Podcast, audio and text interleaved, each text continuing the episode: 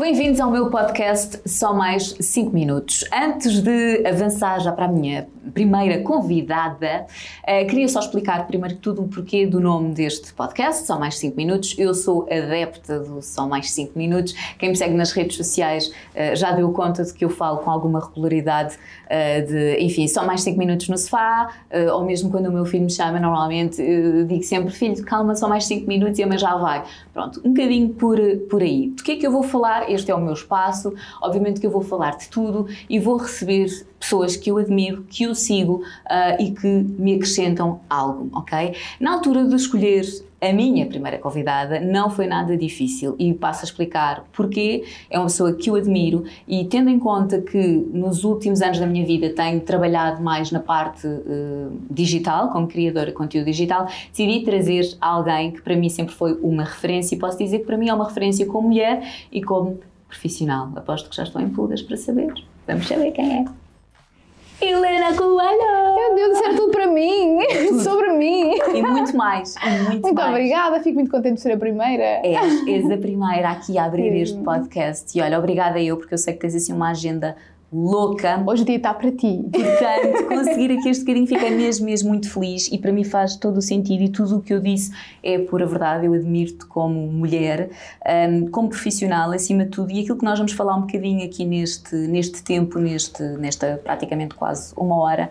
Um, acima de tudo, uma coisa que eu tenho sempre presente e que eu já te disse e que eu te admiro muito é as pessoas acham que tu chegaste onde chegaste do dia para a noite. Que sorte! Sim. E esquecem-se da Helena de há uns anos atrás, Sim. ok? Nós agora vamos recuar, porque tu uh, vais partilhando muito nas tuas redes, da tua família, do teu irmão, da tua mãe, eu acho isso o máximo. Conta um bocadinho da tua infância, ok? De como é que foi? Tu estudaste? Olha, eu sou do Sátão, que é uma terrinha, um conselho a mais ou menos 18, 19 km de Viseu. Portanto, eu não nasci na cidade e sou zero da cidade, embora adoro viver na cidade hoje em dia. Uh, os meus pais sempre estiveram juntos até aos meus 14 anos, assim foi ali uma, uma infância muito feliz, era uma família muito unida, tinha, o meu pai tem vários irmãos, minha mãe tem um irmão que também eram muito, muito unidos e tive uma infância mesmo muito feliz e cheia de família à volta. Portanto, os meus pais separam-se e foi assim o divisor de águas da família e foi assim talvez um dos momentos mais complicados porque é complicado viver e se calhar ninguém imagina que isto é verdade. Meus pais separaram-se há uns 14, 15 anos e o irmão da minha mãe deixou de falar à minha mãe porque ela se divorciou. Uh, embora o que tenha acontecido até tenha, tenha sido um pouco os motivos que o meu pai, o meu pai deu motivos, mas ainda assim uh, a minha mãe nunca se podia divorciar porque era uma mulher e uma mulher não pode. Infelizmente, deixa-me só dizer, é algo que hoje em dia ainda acontece. Ainda acontece. Se calhar para nós faz-nos um bocadinho confusão, mas nós sabemos Na altura, que... na escola, eu fiquei sem amigos porque os pais proibiram as meninas de estar comigo porque era filha de pais, de pais divorciados. Uh, os meus pais tinham um negócio, meus pais eram donos de uma escola de condução. Uh, o negócio ficou nas ruínas na altura porque ninguém podia ter aulas de condução com uma senhora que é divorciada ou com um senhor que é divorciado. Foi muito grave. Portanto, foi uma coisa que me, que me mudou muito até hoje, que me fez ter uma, uma, uma visão muito diferente do amor, de tudo mais alguma coisa. Uh, até hoje acho que ainda tenho esse esse medo e a certeza de que não existe um para sempre e gostava, às vezes gostava de ser um bocadinho mais inocente nisso, sabes? Não me terem tirado logo essa, esse sonho tão, tão nova, embora que lá estava, os pais sempre se deram bem, nunca, nunca vi violência em casa, tratarem-se mal, discussões, meus pais hoje em dia dão-se bem, obviamente houve ali um período de tempo que não, não tão bem, difícil, mas hoje em dia dão-se bem, tenho uma família, considerando famílias quatro o meu irmão, minha mãe e meu pai, somos unidos, somos preocupados e gostamos eh, acima de tudo uns dos outros, mas a família das 30 pessoas à mesa no jantar ruiu e passámos a ser 3, 4 e obviamente isso é inevitável pensar. Passando essa parte à frente, aos meus 17 anos vim estar para Lisboa, vim estudar Engenharia Química, que realmente é uma coisa que não... Olha, enfim, não, é assim, eu, eu sei. descobri, eu pensei, sério? Vim estudar Engenharia Química, eu na altura tinha um namorado cá em Lisboa, conhecemos no Facebook, namorávamos já há algum tempo e, entretanto, vir para Lisboa, é assim, eu tinha que vir para Lisboa. Se não fosse na primeira opção da universidade, era na segunda, era na terceira, eu queria vir para Lisboa. Calhou okay. ser Engenharia Química. Eu, na altura, queria tudo que tivesse a ver com dentária, eu sempre gostei muito da parte de saúde, uh, também gostava da parte de engenharia, mas achei que por ter muita matemática, química, física, era, achei que ia ser too much, e era realmente, tinha razão, mas eu vi engenharia e disse, olha, uma boa maneira de ir para Lisboa e fui. Entrei em engenharia e pronto. Eh, ele hoje em dia é engenheiro, eu nem tanto. pronto, e foi importante. Acho que fazia, fez parte da minha história porque Mas eu tinha que ir aqui parar. mesmo na universidade Não, não, eu e fiz o curso, sim, sim, eu sou engenheira. A questão aqui é, eh, eu tinha que vir para a Lisboa, fosse por que motivo fosse, porque, embora eu adore Viseu, não tinha as mesmas oportunidades. Então, eu hoje entendo, e tudo acontece por um, por um motivo, tudo. E eu tinha que vir parar a Lisboa para que tudo isto me acontecesse. Eh, porque, na verdade, isto foi-me acontecendo. É? E tu, durante o curso, pensaste alguma vez o que é que eu estou a fazer aqui? Todos os dias, todos os dias, porque assim, eu por muito que eh, até me desse bem, porque fui Sim, fazendo as coisas com. fui fazendo as cadeiras e até com boas notas e tudo. Mas são cadeiras muito difíceis, muito, muito difíceis. O curso é todo de eh, Química, Matemática e Física, tudo, é tudo contas. Então, a cada cadeira que eu ia conseguindo era tipo uma vitória, literalmente. Eu e todos nós, todos os dias te sentes um bocadinho mais burro. Todos, eu acho que isso é uma coisa também que acontece muito nas universidades e é uma pena, porque nós naquela idade, muito- muitos de nós naquela idade ainda não temos ferramentas necessárias para acreditarmos em nós. E naquela altura eu achava, não, se eu chumbar agora, esquece, nunca mais, eu não sou capaz. E Hoje em dia não penso assim, mas naquela altura, aos 17, 18 anos, não temos essa capacidade. Eu, quando entrei na universidade, eu achei que nem sequer estava preparada para a universidade. Nem eu, eu, não eu acho que nos fazem escolher o que nós devemos ser para o resto da vida muito cedo. Embora eu entenda que é necessário, eu acho que. É assim, eu aos 15 anos decidir se quero se sou mais de letras ou de números. Hum, Ok, já, já entendes que o teu filho vai ser mais de uma coisa ou de outra. Agora, três anos mais tarde, dizer o que é que tu queres fazer para o resto da vida? A sorte é que não temos decidido o que é que queremos fazer para o resto da vida. Sim, exato. Essa é a boa notícia. A minha vida foi mudando. eh, a partir do segundo ano de curso surgiu o meu blog eh, e eu percebi que aquilo me apaixonava. Apaixonava-me, E tu, não quando sei. criaste o blog, era já um escape para falares de outras coisas que tu também gostavas? Eu sempre fui muito vaidosa e todos os dias antes de sair de casa, toda a minha vida, a minha mãe e eu entrávamos no quarto uma da outra e dizíamos: Estou gira, fica bem assim, leva verde, azul, o que é que faço? E perguntávamos a roupa uma da outra. Tipo, o aval antes de sair de casa.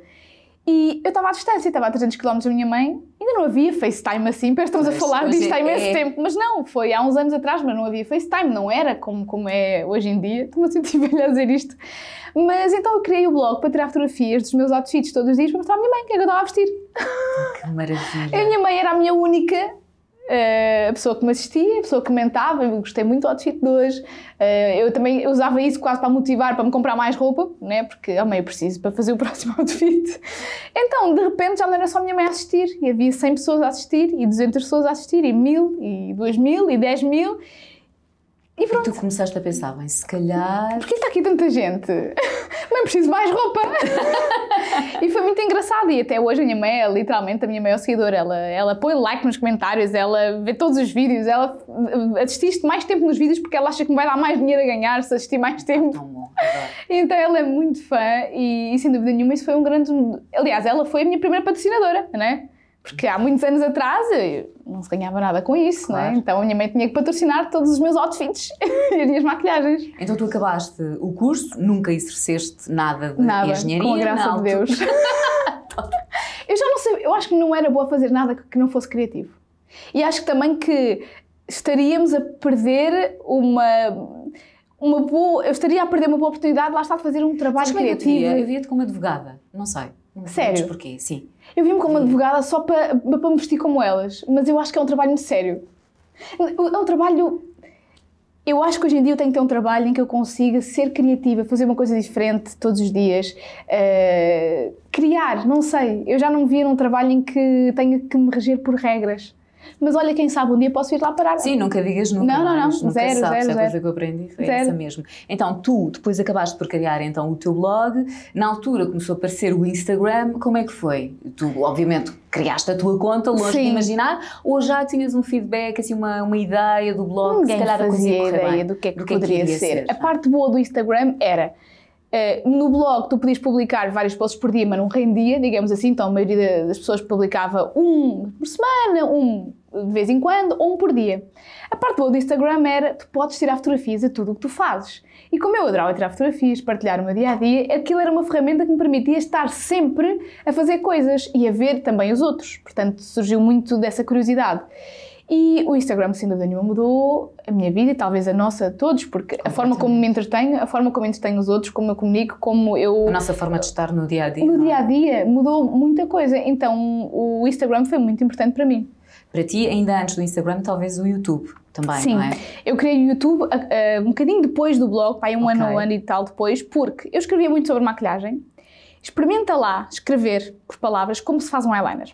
Incrível. É muito complicado. Então eu, eu lutava como fazer entender a pessoa do colocar o- a parte mais comprida do pincel para fora, fazer um ângulo, é complicado. Então eu disse, olha, é assim, minhas amigas faziam muitas perguntas e eu disse, olha, eu vou fazer um vídeo e vou pôr no YouTube para vocês. O vídeo era para as minhas amigas.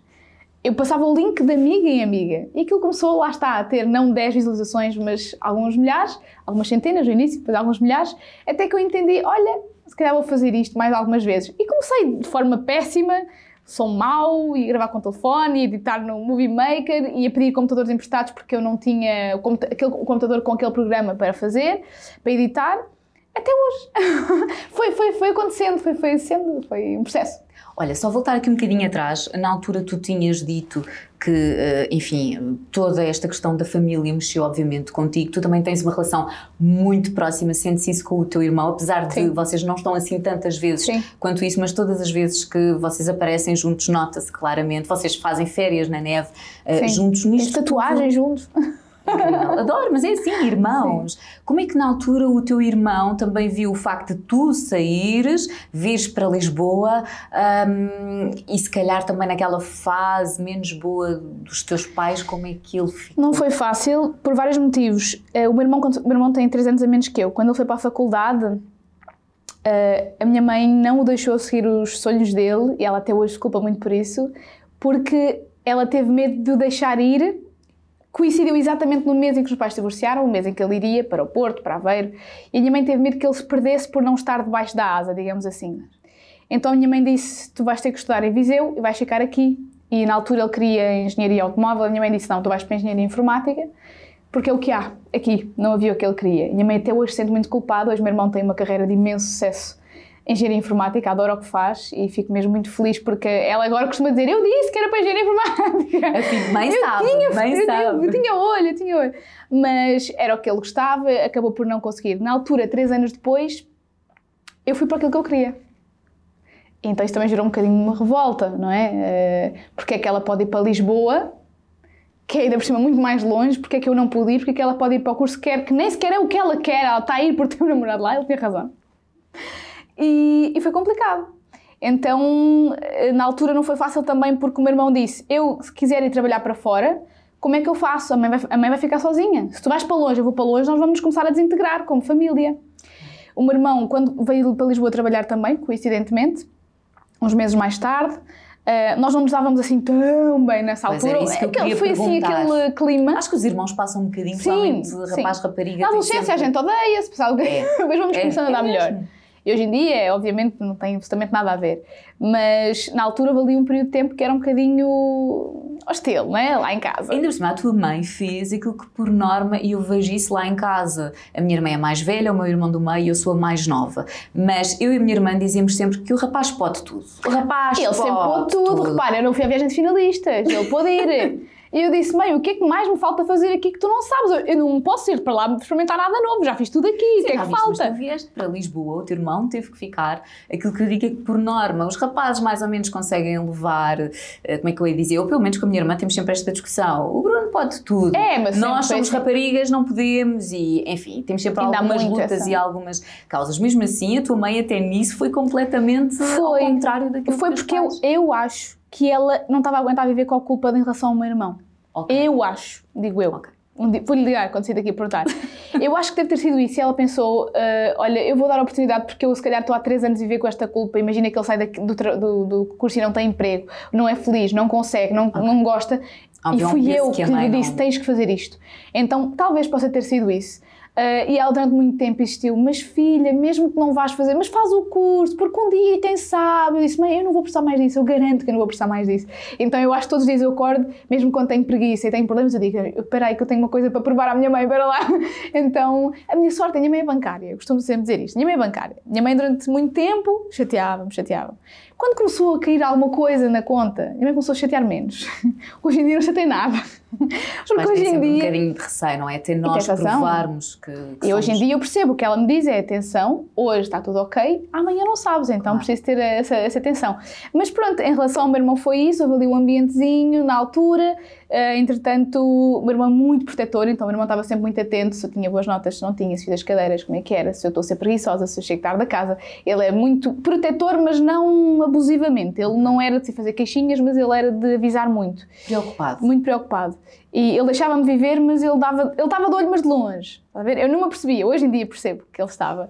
E, e, pronto, entretanto, o meu irmão foi começando a fazer muitos trabalhos no Dubai, em outros países, começou a ficar apaixonado por estar fora, porque achava que isso lhe trazia muita coisa boa quando ele voltava para cá, porque obviamente quando alguém vai para fora cá somos mais reconhecidos. Começou a perder o medo de estar fora, já estou longe da minha família e já, porque não tentar algo mais. Arriscou, quis ir para, para fora do país, hoje em dia vive em Madrid, por escolha própria que muita gente uh, também não é, não é assim tão comum. A maioria das pessoas ou se acomodam uh, e preferem ganhar pouco, mas estar perto, perto e falar a língua que sempre falaram. E o meu irmão, ele estava bem, tinha trabalho, estava a ser promovido e disse: Mas mas vai ser isto a minha vida sempre, todos os dias disse, não, quero fazer outra coisa. E foi ver para Madrid, sozinho. Ou seja, vocês têm quase aqui uma coisa no ADN que é vocês gostam de arriscar. Sim, mas a minha mãe Faz é igualzinha. Parte da família. Minha mãe é igualzinha, minha mãe não sabe estar quieta. Então, vem exatamente daí. E portanto, agora estamos a viver todos longe, mas hoje em dia com a internet estamos sempre perto. O meu irmão vai às compras e faz FaceTime, esta camisola é esta, isto fica bem, eu não sei o quê. Então é espetacular, assim estamos sempre perto uns dos outros. É. Olha, quando tu decidiste, e de certeza que partilhaste com a tua mãe, que não querias fazer nada ligado à engenharia, que por aí simplesmente não era o teu caminho, uh, quando é que tu tiveste o clique, uh, se calhar quando montaste o blog, começaste logo ali, já a pensar, YouTube, Instagram, alguma vez a tua mãe disse, ou deu aquele conselho, que ainda há pouco nós falámos, nada é garantido, mas não é melhor trabalhar sempre. dentro da área de engenharia. Tipo, para aí até há três, dois, três anos atrás, minha mãe sempre disse, e era um assunto que eu que era quase tabu entre nós. Eu dizia, eu não quero falar sobre isso, ela, mas temos que falar sobre isso, mas eu não quero falar sobre isso, porque eu sabia que, que me deixava muito desconfortável. Eu demorei muitos anos a aceitar que não é isto que vais fazer. Tu não vais ser engenheira que a sociedade vai. Meu Deus, uma Sim. menina que é engenheira e vais fazer aquilo que tu sabes fazer e que és feliz a fazer e que olha que bom que até consegues ter uma vida estável e financeiramente eh, pronto, estável, lá está, eh, que, que vem daí. Então eu demorei muitos anos a aceitar. Eu cheguei a fazer sessões de coach para aceitar que isso não era um falhanço na minha vida e que repara, eu estava a ter sucesso em todo lado, estava a acontecer tudo e eu senti-me falhada por dentro porque eu não estava a ser engenheira. E quando alguém me dizia assim, a minha mãe disse-me: Eu estou a abrir a conta da empresa e pergunta aqui o que é que tu fazes. O que é que eu digo? Eu, mãe, escreve o que quiseres. Ela, pois, mas se fosse engenheiro, disse não interessa. E quando chega à parte de explicar pessoas o que é que tu fazes, eu às vezes rio-me, digo, olha. Agora já está um bocadinho mais fácil, não é? é? Sim, agora já está. Agora eu digo, olha, eu sou empresária, pronto, tenho abrir uma empresa, sou empresária. Mas não, mas é muito eu mais para além disso. É, mas eu não sei dizer o que é que eu faço. Há tanta coisa, eu trabalho com marketing, trabalho com comunicação, com publicidade. Trabalho empreendedora. Com... Então, mas tu disseres empreendedora, não é um, um, Sim, um emprego. Óbvio, óbvio que não. Então não, eu digo, olha, eu faço imensas coisas. Entre elas, isto, isto, isto, pronto, mas uh, é complicado. Então a minha mãe depois dizia-me: se não acabares o curso, quando eu te for pôr, uh, preencher, não sei o quê, tu vais ter que preencher que tens o 12 ano, tens a noção disso? E eu tipo, oh, Disse, pois é que vamos chamar burra porque eu não tirei o curso. E eu estava, meu Deus do céu, e agora? Então foi uma luta muito grande. E minha mãe, durante muito tempo, uh, repara, ela investiu no curso, portanto, obviamente tinha ali um esforço muito grande dela. Ela esforçou-se muito porque viver em Lisboa, hoje em dia, hoje em dia, enfim, é quase impossível, mas na altura já era muito caro, então eh, ela teve um grande investimento financeiro, de tempo, eh, lutou muito para, por causa do meu irmão, etc. E eu de repente estava a não corresponder às expectativas. Era quase uma falta de respeito para alguém que se esforçou tanto. E minha mãe dizia isto: não é o teu futuro, tira o curso, mas olha, experimenta trabalhar, depois se não gostares mesmo, fazes isso. Mas eu acho que a minha vida tomou a decisão por mim. Eu nunca fui obrigada a decidir a vida foi tomando a decisão por mim, chegou a um certo ponto em que eu não tinha hipótese, não dava mais para, para conciliar as coisas. É impossível. Então pronto. Tu já desabafaste aí um bocadinho dessa tua luta interior que quase que, pronto, precisavas de falar com alguém para te ajudar. Tens assim, atualmente, algumas lutas, nós mulheres temos sempre. Uh, e uma das coisas que eu também acho que cada vez mais, felizmente, nas redes sociais, nós também temos aqui este papel que é dizer não há vidas perfeitas. Okay? Nós podemos estar sempre arranjadas, obviamente, mas há dias que nos sentimos melhores, outras que não estamos assim tão bem. E também temos as nossas lutas que às vezes não queremos, obviamente, partilhar. Nós partilhamos tudo aquilo que queremos.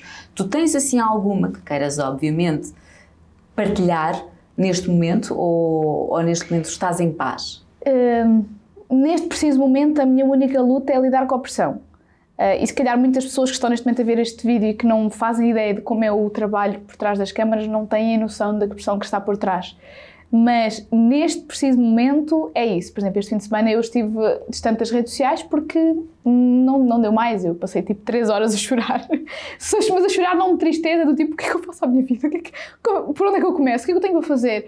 Porque hum, é muito bom ter muitas marcas atrás e seres, teres muitos patrocínios e a vida está a correr super bem e eu só tenho a agradecer por isso. Fico mesmo de verdade feliz mas isso traz-te muitas responsabilidades, prazos a cumprir, uh, expectativas a cumprir, gerar, uh, gerar, conteúdo entre o orgânico e o publicitário para tu não seres demasiado vendida e ao mesmo tempo também não ser demasiado que trabalha pouco. Então, tudo isso é complicado. Muitas marcas não entendem que nós também gostávamos de ter o fim de semana e não dá. Então, eu para além disso, depois ainda sou a maluca, que para além disso tudo eu digo assim, é que está a maquilhar noivas? Olha, tenho aqui um sábado à tarde livre, porque não vou juntar 120 pessoas à borla num sítio e vamos juntar todos uma tonelada de ração para cães? Vamos. Tenho uma tardezinha livre. Em vez de estar sossegada em casa com o não Paulo... Dá. Não dá. Então a culpa também é minha. E muitas vezes eu, eu não consigo estar parada. Só que o que é que me tem acontecido? Eu estou a fazer tanta coisa ao mesmo tempo que não tenho muito tempo para ser criativa. E depois isso é que me gera essa ansiedade. Eu preciso de ser criativa, porque o meu trabalho vive muito disso. Eu preciso de ter um bocadinho de tempo boring um, nem que seja 5 minutos, só para conseguir ser criativa. O que é que me acontece? Eu sou criativa enquanto durmo. Eu há tempos falei isso stories, não sei se viste. Eu estou a dormir, eu acordo, vou às notas do telefone, eu tenho imensas notas às 4, às 5 da manhã, que eu não me lembro de ter escrito, em que eu escrevo nomes de marcas de um dia se eu tiver uma marca de sapatos, em que eu escrevo uh, ideias para vídeos, escrevo estratégias de comunicação de produtos que eu vou lançar ou de não sei o quê. Enquanto durmo, enquanto durmo. Isso começou-me a preocupar. Eu disse: não, espera lá, eu tenho que dormir, por amor de Deus, eu estou a ter reuniões comigo mesmo enquanto durmo, não pode. Então, eu quando começo a precisar ser criativa, vou dormir. E de manhã está tudo resolvido. Tudo resolvido. Isso preocupa-me um bocadinho também, porque eu preciso descansar. Claro. Então, uh, eu posso te dizer que estou na fase mais feliz da minha vida, nada de depressões, nada desse género. Estou a tentar só lidar um bocadinho melhor com a pressão de ser mais organizada consegui chegar a todo lado. Porque também há muitos feitos que são meus. Eu não sou. Eu gosto de fazer tudo em cima da hora. O problema é esse. Não é gosto. Eu sou boa a fazer em cima da hora. Mas, Mas depois isso assim. causa uma ânsia que não dá. Então eu preciso ser mais organizada. Também chama a crescer e faz eu, parte. Por exemplo, tu também deves saber que na nossa área de criação de conteúdo digital há muita gente que organiza a semana. Neste Amava, dia vou fazer preciso. isto, vou fazer... eu também não consigo. E levo na cabeça Pois, mas porque... eu preciso, porque agora a minha saúde começou assim, a dizer assim, calma lá. ir vendo dia a dia, conforme aquilo que vai Momento a momento. E depois imagina, tens que ter dias para gravar vídeos, certo? Eu chego àquele momento e digo, mas eu não estou com mood.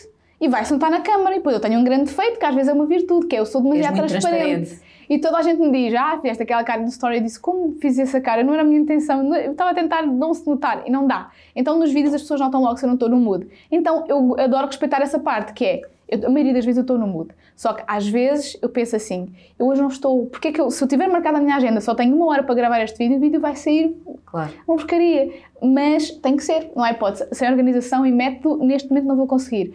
Ano, há dois anos a minha luta foi quando comecei a sair de casa e a ser reconhecida em todo o lado. Não foi muito fácil para mim. Eu não sou tímida, adoro esse carinho, mas não foi fácil. Comecei a ter ataques de ansiedade e de pânico deixei de conseguir ir ao Colombo. Sério? e comecei a olhar para isso, às vezes de forma distorcida, as pessoas fazem-no por bem e com carinho. Eu estava quase a ver, tipo, quase como uma perseguição. E eu disse: não, calma, isto não vai melhorar. Seja, quando eu digo não vai melhorar, entre aspas, é isto não vai deixar de acontecer. acontecer. As pessoas fazem-no por bem. É destas pessoas que eu tiro todas as coisas boas da minha vida e elas merecem o meu carinho, porque é que eu estou a ver isto como mau? Ou como do tipo, não, não façam isto. E eh, tinha medo de ir aos sítios e entretanto foi aí que procurei a coach um, e houve uma situação em Viseu que me deixou especialmente debilitada nessa parte em que alguém me tratou mal em público porque eu sei quem tu és E, e eu, eu achei, eu tornei-me vulnerável. Como, como qualquer pessoa pode, ser mais, pode saber mais informações sobre mim do que eu dela, eu tornei-me um alvo fácil em qualquer coisa. Estás numa fila de supermercado, por exemplo, e sem querer te metes à frente, não foi o caso, mas imagina, e a pessoa diz: Já estás com a Maria porque eu sei quem tu és. Eu, desculpe, eu não sabia, não dei conta. Entendes? Então. A pessoa pode estar distraída? Pronto, Acontece? eu dei um exemplo parvo, mas para entender. Sim, sim, sim. Então, eh, eu nesse dia passei mal. É quando a pessoa me tratou muito mal, foi uma vergonha à frente de toda a gente e apontou o dedo e eu sei quem tu és e sei o teu nome e tens a mania e bebê e, e és isto e és aquilo. E eu fiquei tipo, porque é que eu do nada com alguém que eu não conheço tenho que lidar com isto? E eu, disse mesmo, eu não, se calhar não quero assim tanto isto, se calhar quero ser engenheira. Mas não queria.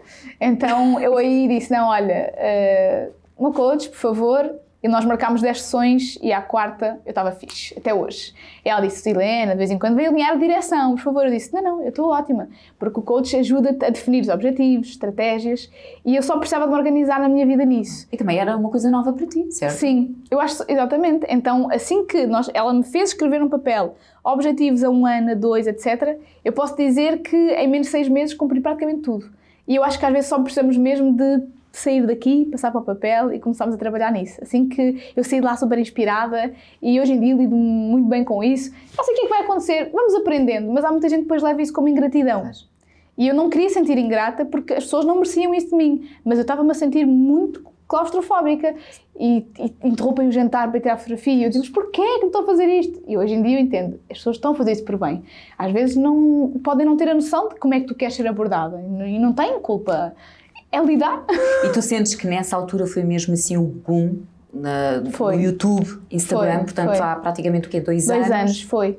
Foi aí que tu notas foi. É, foi um grande um crescimento. Porque as pessoas hoje em dia, e foi um bocadinho disso que nós, que eu também falo muito, às vezes contigo quando trocamos mensagens, que é as pessoas só conseguem olhar para o momento, para agora, e esquecem-se de tudo aquilo que ficou para trás.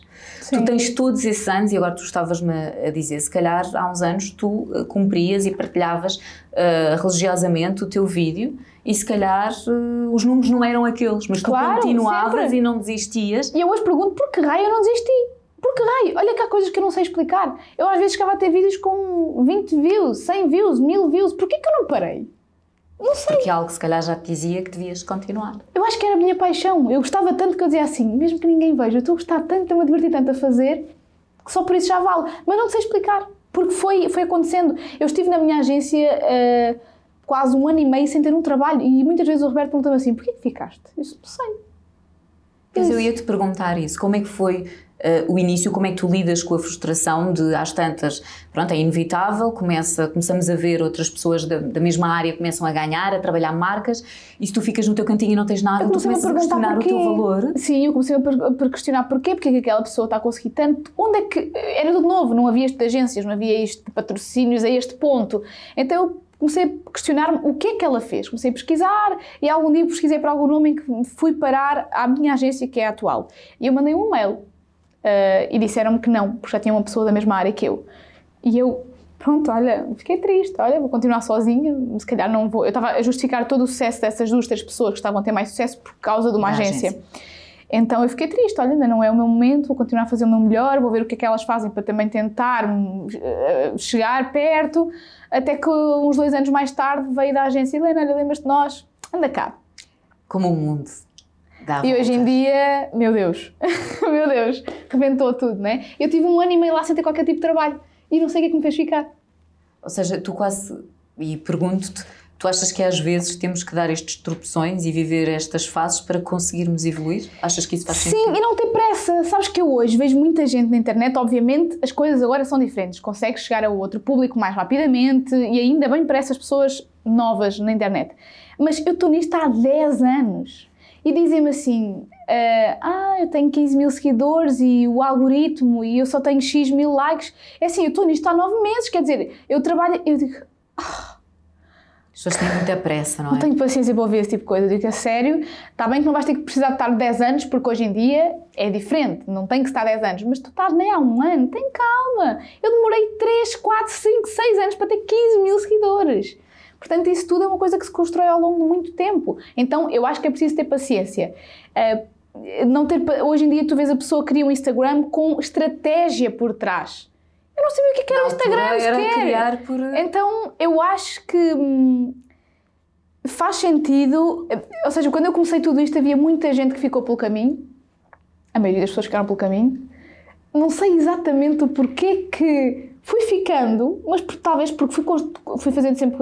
eh, hum, criando conteúdo, portanto isso foi-me fazendo ficar. Consegui-me adaptar ao longo dos tempos. Não sei até quando isso vai acontecer, mas eu acho mesmo que é o ter paciência e gostares muito daquilo que fazes. Porque se tu gostares mesmo muito daquilo que fazes, hum, não tens a pressa de que dali venham, venham frutos, porque o teu maior fruto já é aquele prazer que estás a tirar ao, ao fazer aquela situação, percebe? Aquela, aquele projeto. E outra coisa, eu naquele momento ainda tinha a sorte de ter os meus pais por trás, eu tinha 18 anos, 19, tinha os pais por trás que me conseguiam pagar a renda e pagar a casa durante ali uns aninhos, um, dois, três anos, e que me, permitiu do tipo, pronto, não ganho dinheiro disto, mas também é um hobby. Não sei, ninguém ganhava dinheiro daquilo. Sim, só agora é os últimos Entretanto, tempos, quando eu é? comecei a ganhar, o meu pai dava-me ainda uma pensão. A minha mãe é que. O meu pai dava a pensão de alimentos, né? A minha mãe arcava com o resto tudo. Ah, e eu disse à minha mãe e ao meu pai: Olha, eu estou a ganhar dinheiro, não preciso mais, chega. E até hoje, pronto, eu tinha 21 anos e. E hoje em dia sou eu que lhes ofereço prendas e que lhes dou viagens e fico toda contente. E tão bom. Tão bom, adoro, Tu adoro. lembras do teu primeiro ordenado? O que é que tu fizeste com o teu primeiro ordenado? Oh, história em porcaria, não é? Não, não vou estar agora aqui a fingir que não, que fui, fui dar à minha mãe. Não, eu queria muito, muito, muito uma. Um produto assim um bocadinho mais caprichoso Claro, e claro. comprei na altura uma mala da Michael Kors que para mim era uma coisa, meu Deus, nunca na vida ia conseguir ter. E, e o primeiro ordenado, que repara, foram 300 euros. Eh, e foi imenso, ainda assim. Então não foi? Claro que sim. Aí na altura foi por uma, questão, uma coisa, nem foi propriamente um patrocínio, eram umas maquilhagens que eu fazia para uma marca eh, e, que, e que pagava muito bem na altura, então quando eu recebi 300 euros disse, meu Deus, 300 euros para eu fazer maquilhagem, que é o que eu gosto. E, questão é, entretanto, tu sim. trabalhaste para ter esse dinheiro, tal como trabalhas hoje em dia. Às vezes sentes que as pessoas metem um bocadinho. Ah, muito, vida. muito. Gente, tenho isto, tenho aquilo, ai que futilidade, ai que coisa, porque quer dizer, tu Muito. trabalhas. Eu há muita manhã coisa que não conto nada porque eu tenho medo. Mas as pessoas não entendem. Porque, repara, é um trabalho fora do comum. Quando tu não entras às 9, sais às 6 ou às 7 É. ou às 8 e não Acham que tem. tu não tens um trabalho. Exatamente, então as pessoas não entendem. Então eu ao mesmo tempo não julgo o facto delas julgarem porque elas não entendem. As pessoas acham sempre o tipo, o dinheiro cai-vos do céu, vocês não fazem nada e ganham isto ou aquilo, tu ganhas tudo, porque é que não tens de comprar mais alguma coisa? Uh, tu compraste uma coisa cara, mas eu trabalho no centro comercial ou num- numa caixa de supermercado, eu não conseguirei pagar e passam as frustrações delas para nós. Eu hoje estou bem, mas eu não foi sempre assim. E se calhar não vai ser sempre assim. Então eu tento ter. eh, Eu não os bens assim tanto quanto as pessoas pensam. Eu tento ter. A minha mãe é a minha gestora de conta, a minha mãe que trabalha no banco. E ela, muitas vezes, ela saca dali dinheiro da conta, mete na conta poupança. Eu nem dou conta onde é que o dinheiro vai, mas ela está tá tudo guardado. E eu, pronto, ok. Então ela, ela vai gerindo ali. Mas sentes que há essa, às vezes, intromissão. Há muito, há Porque muito. às vezes fica difícil isto das redes sociais, as pessoas sem querer, e eu noto isso co- comigo, mas eh, felizmente, ehm, e isto já do tempo da, da rádio, não sei se tem muito a ver com a minha maneira de ser ou não, eh, isso aí já vamos também, obviamente, aos haters. Ehm, eu tenho uma forma muito simples de, de lidar, não tenho assim tanto quanto isso, mas eu respondo com simpatia. As Estou a aprender agora ficam- a fazer isso. ficam muito desarmadas. E eu lembro-me sempre de uma situação, deve ter sido them dos poucos mails que eu recebi quando estava na rádio. Uma senhora disse: Não gosto de si. É Só pela voz? Sim, só através Isso da não é voz. possível, eu mandei Catarina, sabes que eu é a tua voz. Mas nem toda a gente. E então a senhora mandou o mail e disse assim: Olha, pronto, respeito a sua opinião, obrigada pelo seu feedback e ainda bem que não gostamos todos do mesmo. Eu vou continuar por aqui, mas muito obrigada. A senhora disse: Olha, desarmou-me. Se calhar só por causa disso vou continuar a ouvi-la. Pronto, e eu não sei porque, aquilo mexeu tanto comigo e ainda hoje, quando eu recebo mensagens menos simpáticas, Lembras-te dessa situação? eu sou assim, eu continuo a responder e não entro numa espiral. Eu sei que às vezes há pessoas que gostam disso, que é espicaçar, e volto a dizer, eu se calhar também não Eu tenho assim muito nesse haters quanto Eu isso. já caí muito nesse erro e eu acho que foi nessa altura que eu mais tive pessoas a criar uma primeira impressão sobre mim, do arrogante, do... E eu então, também foi nessa altura que eu procurei. Mudar. Ou seja, foi nessa altura, foi tudo nessa altura uh, que eu comecei a responder pior, a minha paciência estava no limite, uh, eu estava-me a sentir mais claustrofóbica, estava-me a sentir muito pressionada por toda a gente. Pronto, então hoje em dia eu aprendi que eu, Helena, enquanto marca, não posso dar uma má resposta, não posso perder a paciência e aprendi a não gosto de bloqueio, isso é uma coisa que acontece, vocês vão faltar ao respeito, eu vou bloquear e não é porque ah, só admito os comentários positivos, não. Faltas-me ao respeito, eu não te quero aqui, isto é a minha casa, isto, redes sociais, são a minha casa e só é bem-vindo quem tiver, vier por bem. Eh, Até porque há formas de dizer e não é preciso também pôr logo no público. Há mensagens privadas. Sim. Se a pessoa não concorda com a tua opinião, manda uma mensagem, mas Sim. de forma educada. E entretanto eu já aprendi, já aprendi e estou a melhorar a cada dia. Eu sou uma pessoa do norte, com o coração na boca. Então, até nisso, às vezes é mau ser transparente, mas eu tenho estado a aprender, às vezes da pior forma, eh, e, hum, já aprendi a controlar um bocadinho mais essa parte. Não, como costuma dizer a gente, nem toda a gente come faca e garfo, não é? Então nós temos que, que aprender que. E às vezes eu mereço já algumas coisas que eu mereci disso. Tive mal, realmente tive mal. Mas Mas, a é pessoa importante. disse-me de uma forma que eu consegui chegar lá. Não disse com ofensas. Então. Eu sou apologista de devemos falar e a conversar é que nós nos entendemos, Sim. mas mantendo, obviamente, a a educação, não é? Sim. A partir do momento que já não. Estavas a falar dos gastos, as pessoas metem-se muito porque, maioritariamente, porque se elas não conseguirem comprar o que tu tens, elas acham que estás a ser uma má influência e que estás a instigar que elas têm que ter aquilo. E não. Então eu não falo de artigos de luxo, eles podem aparecer na minha vida se eu os tiver, portanto, se fizerem parte da minha vida, não vou fingir que não os tenho, porque há muita gente também que faz isto, principalmente lá fora, no Brasil, há muita gente que finge que não os tem para, manter, para se manter relatable, que eu também entendo essa estratégia. Ao mesmo tempo, eu sou real, se eu tiver aquilo, tenho, mas eu não estou a esfregar na tua cara que eu tenho, ou isto custou tanto. eh, e houve uma altura em que, quando eu comecei a aparecer com algumas coisas um bocadinho mais caras, as pessoas meteram-se muito, muito, muito. Até que, por exemplo, agora eu não ligo a carros. Não ligo nada. Agora tive que comprar um carro porque me avariou e isso chateou-me porque gastei muito dinheiro numa coisa que eu não valorizo. Mas óbvio que fiquei feliz, porque a primeira vez tive um carro. obviamente. E eu que é cheguei. fruto do teu trabalho. Sim, sim, sim. E eu cheguei a receber mensagens de uma noiva que eu maquilhei ano passado, por exemplo, a dizer assim: Felizmente compraste, finalmente compraste um carro. No ano passado, quando vieste cá a casa, o meu namorado por acaso comentou comigo. E nunca imaginei que ele tivesse um carro tão mau. E eu, engraçado, até nisso as pessoas têm uma expectativa. E não era assim tão mau, era um carro simplesmente antigo, nada de mais. Era um carro que me permitiu, naquela altura, ir. A rapariga era de Évora, portanto, fui a Évora e voltei, está tudo ok. E para mim, eu queria um carro que gastasse pouca gasóleo e acabou porque não me não valorizo. Enquanto, por exemplo, o meu irmão é o sonho de vida dele. Eu não. Claro. Um, e as pessoas que. Até isso há uma expectativa. Então agora é que carro tens, que carro tens. Porque, e eu, às vezes, quando em mensagem privada em alguém, até alguns conhecidos diziam: Olha, comprei o carro X, diziam: Helena, mas eu via-te mais num Porsche, não sei o quê. Eu disse: Mas o que tu vês não é o que eu preciso, o que eu quero. E não tem a ver com ter dinheiro ou não para comprar, é porque corresponder a uma expectativa que as pessoas têm. Não... E essa do carro tem-me intrigado. Eu disse, olha, não, conte... ah, pois, eh, eh, alguém que se enganou a mandar uma mensagem para outra pessoa e enganou- mandou para mim, a dizer, ela tem um carro humilde. Eu tenho e vou continuar a ter. Sim. Lamento. As pessoas imaginam os seus interesses e revêem nas outras Se pessoas. eu comprasse um carro não humilde, entre aspas, que eu acho que não existe um carro não humilde, cada um compra o que quer, Claro. é, mas se eu comprasse um carro, se calhar, para corresponder essas expectativas, as pessoas diziam, pronto, já não, é mais, pois. já não é mais a nossa Helena. Portanto, Olha, e no nosso meio, e tu que já estás aqui há muito, há muito, há muito, a Helena já um tem muitos tempito. anos, Ah, mas já estás, e efetivamente eu cheguei há pouquíssimo tempo. Ah, se tu pudesse apresentar um BI de.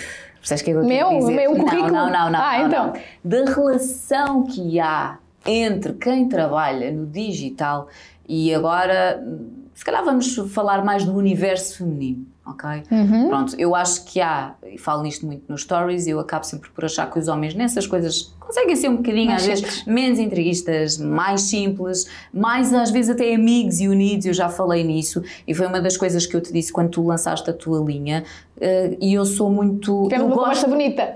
eu gosto, eu digo. E não tenho medo, uh, elogio uma mulher que acho bonito, dou os parabéns quando acho que fez um bom trabalho um, e eu sinto que às vezes há pouco. Agora começou outra vez a existir um bocadinho mais uh, e eu, por exemplo, das minhas seguidoras tenho sempre um carinho diário e acho que Também é tenho sentido muito isso das minhas. E notas que também está a mudar, que as mulheres agora conseguem estar, não vou dizer que vamos mudar tudo. Não, é? nem vai acontecer, mas eh, eu não sei se é só porque são mulheres ou somos mulheres e realmente tem, tem havido mais. eh, enfim, nós temos sido motivadas a, a cultivar esse amor também umas pelas outras. Não sei se é só por aí ou se simplesmente as pessoas gostam de nós também, quero acreditar que também gostam, não é? E eu tenho sentido uma onda de amor muito grande da parte das minhas seguidoras. É, então eu agora, às vezes, quando penso essa questão de há uns anos atrás, quando eu sentia uh, pressionado disto ou aquilo, penso que para isso elas estão aqui para mim. Claro que nem toda a gente, mas isso é uma minoria.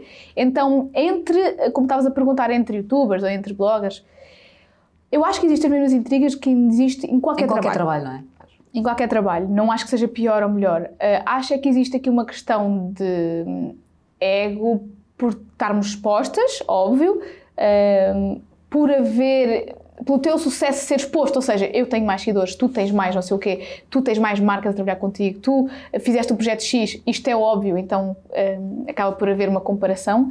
O que eu sinto que há mais é realmente que todas nós, da minha área, da nossa área, sabemos que isto é para sempre e que nós temos todas um prazo de validade nisto, pelo menos da forma como tudo está, está agora. Podemos vir a reinventar noutros projetos, mas como tudo está agora, temos um prazo de validade. Então eu acho que há uma questão um bocadinho de sobrevivência, uma comparação do ela está a fazer mais, ela está a fazer melhor, porque é que ela está com. Uh, porque, é que ela, é que ela está a fazer diferente para conseguir tanto, porque é que ela está a conseguir tão pouco. Às vezes é mais a comparação, não é tanta questão de não gostarmos umas das outras, claro. eu sinto mais o não ficarmos, ficarmos ou ficarem, ou não ficarem felizes umas pelas outras, porque o facto de estar feliz por uma significa que não sou eu que estou naquele lugar. Isto também é acaba por acontecer em todos os trabalhos, portanto, não estou a dizer apenas que eu sou uma coitadinha que, meu Deus, mas no último ano senti que perdi muita gente. Sim. O meu agente também costuma dizer: o topo é um lugar solitário. Como é que tu geres isso? Agora consegues gerir? Aceitei. Agora aceitei. Uh, aceitei. Acho que agora é assim, eu, eu não gosto de achar eu que estou no topo e ninguém gosta, não é nada disso. Consigo perceber que neste momento estou num ponto muito bom da minha vida e consigo também perceber o porquê que muita gente não consegue ficar feliz por isso. Consigo. Então, uh, eu não critico, não julgo, estou uh, demasiado ocupada, também não consigo ter tantas amigas, também não, também não conseguia. Porque, a não ser que não me cobrem, porque há muita gente que cobra, eu não consigo ter tempo para isso. Repara que a minha, a minha sessão de choro de sábado foi: eu não consigo ter tempo para viver, o que é que está a passar comigo? Quanto mais eu, se eu tivesse muita gente assim, era complicado. Mas aprendi a não a aceitar, a não levar isso tão a peito, um, a focar muito nas minhas coisas e cada vez mais a ter amigas do offline. Acho que essas amigas do offline não estão preocupadas com se tu tens mais isto, mais aquilo Pronto. E se nós também estivermos concentradas em nós e no nosso trabalho, acabamos por. Mas adoro as minhas amigas do online e acho que nós nos apoiamos bastante umas às outras, ainda assim. Só que vamos sempre lembrar que a pessoa que até pode estar feliz por ti, hum, ela gostava que aquilo tivesse a acontecer com ela. Com ela. E isso também não é julgável, é normal, é uma questão de sobrevivência também. Olha, e como é que tu tens uh, a tua vida, vá, uh, a parte mais de carreira, como é que geres com a tua vida pessoal com o Paulo? Eu deixa-me só fazer aqui um pequeno parênteses que é, eu no, no Natal do ano passado tu partilhaste uns stories e eu percebi que deves ter tido, enfim, algumas pessoas que ficaram um bocadinho assim intrigadas porque é que vocês iam passar o Natal separado. São muito tranquilos, muito Imagino que também deves ter aquela pressão de quando é constituir família, sim, sim. não há casamento, pronto, mas eu acredito que as pessoas fazem isso... Uh, eu gosto de pensar. As pessoas são casamenteiras, gostam isso, de. Elas estão a assistir uma é? novela, um reality show. Quando é que, que, é isso, que é que isso vai dar frutos a seguir? Então, acho que é também por carinho, embora às vezes irrita um bocadinho sempre a mesma pergunta, mas eh, ou, ou a pressão, lá está, de corresponder à expectativa que a pessoa põe sobre nós. No entanto, a, nível de, de Natal, houve um ano que eu fui viajar e nós fomos viajar e alteraram-nos o voo para a noite de Natal. Então nós tínhamos que ir e eu não pude ir a Viseu, ele não pôde estar com a família e fomos de viagem nessa data. Posso dizer que foi o pior Natal da minha vida, porque hum, eu, independentemente de ter agora um Natal com 30 pessoas ou com 3, é a minha família. Eu passo o ano inteiro longe deles. Eles são muito importantes para mim. Eu não sei quando é que vai ser o último Natal. Independentemente de tu acreditares em Deus ou não, de Natal para ti ter uma vertente mais religiosa ou não, o facto de nos unirmos para mim diz muito. Então, eu ter passado aquele Natal, eu, eu prometi a mim mesma, nunca mais na minha vida vou fazer isto, nunca mais. Então, e o Paulo também não gostou da família dele, embora eles valorizem um bocadinho menos do que eu valorizo, mas uh, ele também não se sentiu bem.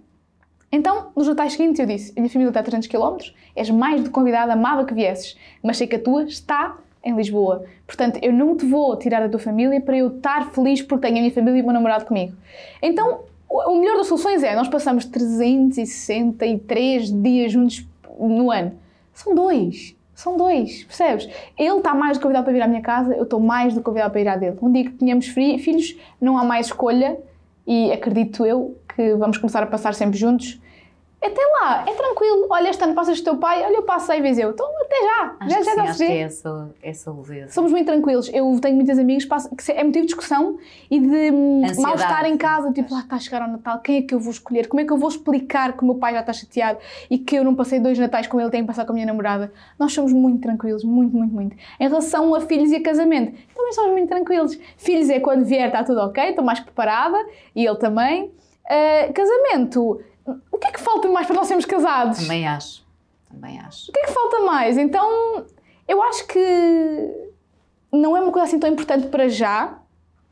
Mas para mim, aí, para nós não é de, to... Não, zero.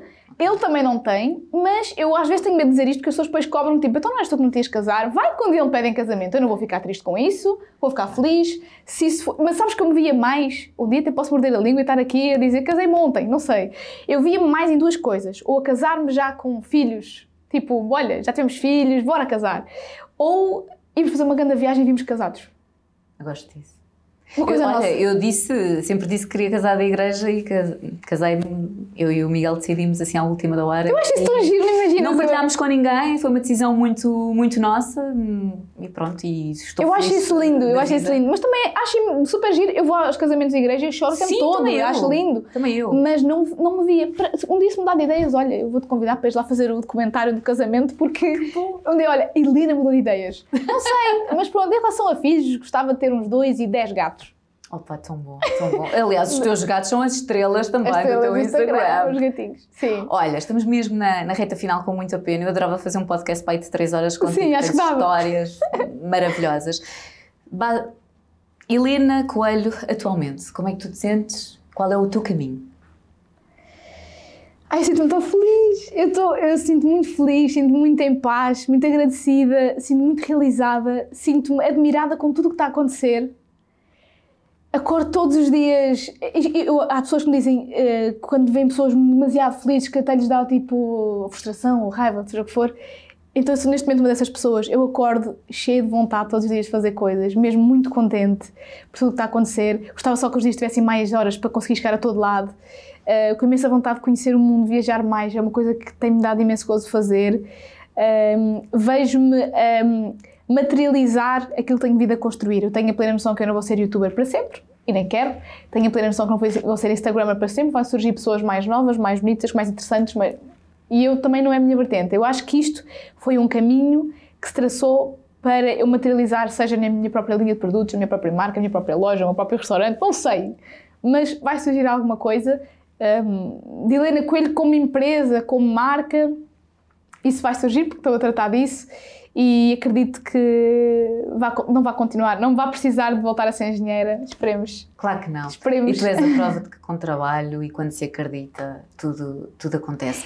Quero só também fazer aqui um pequeno parênteses e explicar que nesta altura que nós estamos a gravar, ah, estamos, eh, enfim, eh, Um abrimos as turbilhão. notícias e temos uma pandemia e eu acho que devemos marcar, eh, obviamente. Quero só perguntar-te muito rapidamente, estás preocupada? Muito. Eu não estava há três dias atrás e até acho irresponsável eu não ter estado, estou arrependida de não ter estado, mas eu neste momento estou muito preocupada. eh, Estou a tomar todas as medidas, nós nem sequer demos um beijinho desde que chegámos aqui. Estou com vontade de dar um abracinho, mas pronto, fica assim um abraço, um abraço assim à distância. Estou muito preocupada, acho que é um assunto muito sério. Tenho muito receio que aconteça em Portugal o que está a acontecer com Itália, com Espanha. Esperemos que, se todos fizermos a nossa parte, que neste momento, como este vídeo já está a ser um bocadinho mais tarde, esperemos que neste momento já esteja bastante melhor, um bocadinho mais controlado e que toda a gente tenha tomado as medidas necessárias para que isto não se propague mais e para que não se torne ainda pior e que não nos, não nos afete ninguém próximo e o menos pessoas possível no país. que passe o mais rápido, Rápido possível. Helena, muito e muito obrigada. Foi um prazer, tu és um amor. Obrigada. Antes só de terminar, vou só partilhar algo, uou, isso não sai aqui, que não é por acaso, aliás, é por acaso, coincidiu neste dia em que estou a lançar este eh, podcast Alguém com o nome de Miguel Raposo, que me é familiar, acaba de lançar outro livro e precisamente que fala também um Estás a ver? Vou-te mostrar à minha mãe quando fores abrir a conta, a profissão é influencer.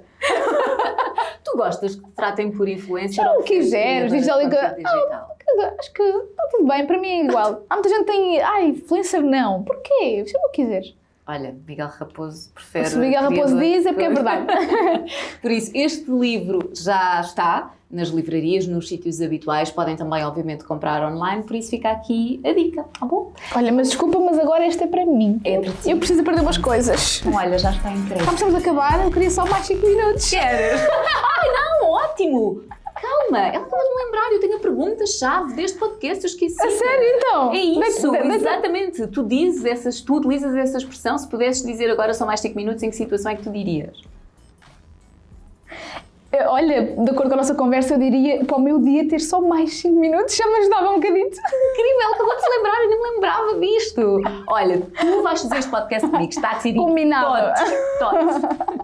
Obrigada. Obrigada. Obrigada. E muito muito sucesso. de ti mesmo. Eu também. Obrigada. Muito sucesso. E nós estamos conversadíssimos. Obrigada. Até ao próximo podcast. Só mais 5 minutos.